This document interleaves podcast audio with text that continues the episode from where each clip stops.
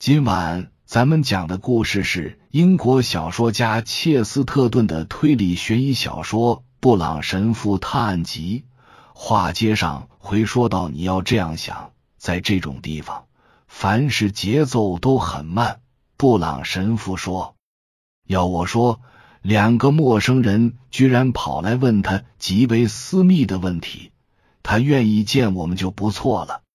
实际上，当城堡的主人出现时，他们也没有理由再抱怨自己的境遇了，而是把注意力集中到对方的行为举止上。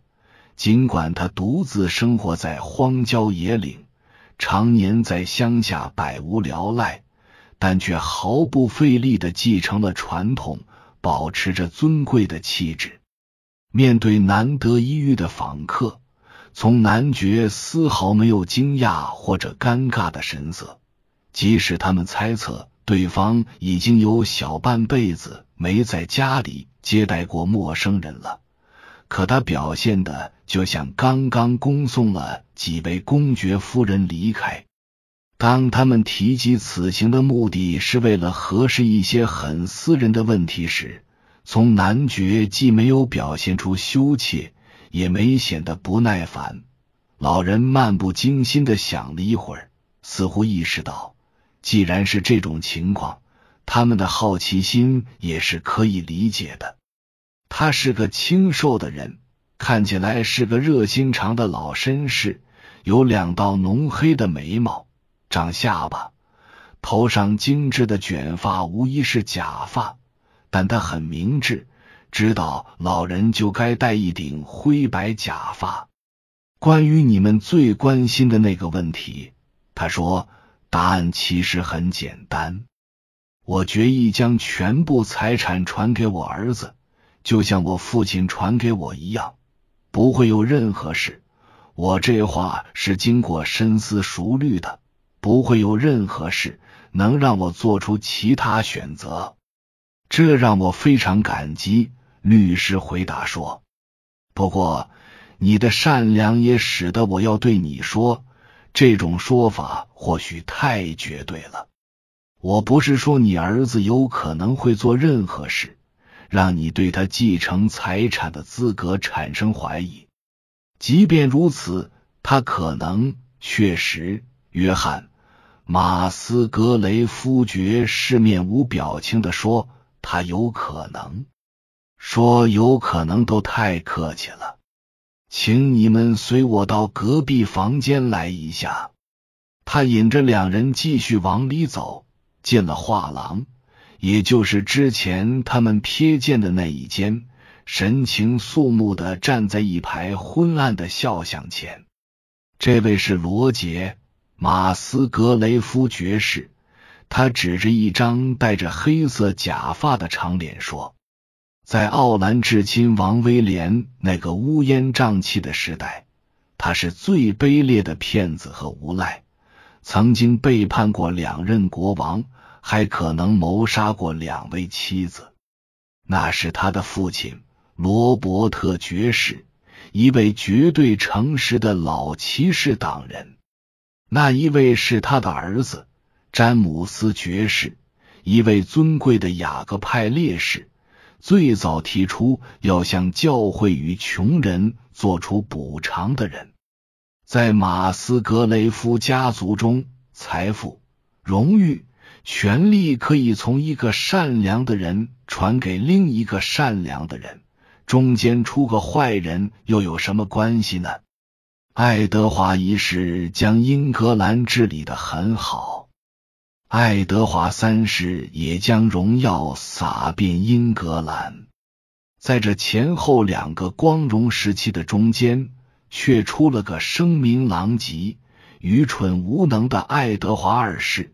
他对加福斯顿宠幸有加，被罗伯特·布鲁斯打得抱头鼠窜。相信我，格兰比先生，在历史上，在伟大的家族中，即使偶尔出现几个不能为其增光的败家子，也不会妨碍他的卓越。我们家的财产是父子相传的，也会一直这样传下去。你可以放心，先生，也可以让我儿子放心，我才不会把钱财留给流浪猫收容所。哪怕天塌下来，马斯格雷夫家的财富也只会留给姓马斯格雷夫的人。是的。布朗神父若有所思的说：“我明白你的意思，我们很愿意。”律师说：“向你儿子传达这个保证，你可以这样告诉他。”主人严肃的说：“无论如何，他都一定能得到城堡、头衔、土地和金钱。只有一个小小的私人附加条件，不管是什么情况。”在我有生之年都不会见他。律师保持着一贯的恭敬态度，但此时却恭敬的瞪着对方。为什么呢？他到底怎么？我是个孤僻的绅士，马斯格雷夫说，同时也是一大笔财产的保管人。我的儿子做了一件极其可怕的事，因此别说是绅士。他都算不上是人了，简直十恶不赦。你们还记得道格拉斯在他的客人马米恩伸手要与他握手的时候说了什么吗？是的，布朗神父说：“我的城堡属于我的国王，从角楼到基石都是。”马斯格雷夫说。道格拉斯的手则是他自己的。他转过身，带着两位茫然的访客回到另一间房里。我希望你们能用些茶点。他用同样温和的语调说：“要是你们对回城不放心，我很高兴在城堡里款待你们一晚。”谢谢你，约翰爵士。神父闷声说。我看我们还是告辞的好。我马上叫人去放下吊桥。他们的主人说，不久城堡里就回响起巨大的老旧设备运转的嘎吱声，好像是磨坊刺耳的研磨声。虽然吊桥锈得厉害，但这一次却很顺利的放了下来。两人又站在了护城河外绿草茵茵的岸边。格兰比的身体突然抖了一下，他儿子到底干了什么事？他大喊道。布朗神父没答话。他们再次坐上车，驱车前往不远处一个叫格瑞斯通的村子，并在村里的七星旅店签下了车。此时，律师有些吃惊的听到神父说：“不打算往前走了。”换句话说，他要在附近住段时间。我不能这样一走了之。”他严肃的说，“我要把车打发走，你也随车回去吧。你的问题已经得到解答了，余下的事很简单。”就看你的事务所能拿出多少钱投在小马斯格雷夫的前程上了。但是我还有疑问，不知道他是否适合做贝蒂的丈夫。我必须查明他是不是真的做过什么可怕的事，还是说那只是老疯子的臆想。可是律师反对道：“要是你想了解他的事。”怎么不去找他？这荒郊野岭的，他连来都不来，你待在这儿干什么？我去找他有什么用？另一位问。那毫无意义。难道要在邦德大街上追上一个时髦的年轻人说：“打扰一下，你是否犯过非人的可怕罪行？”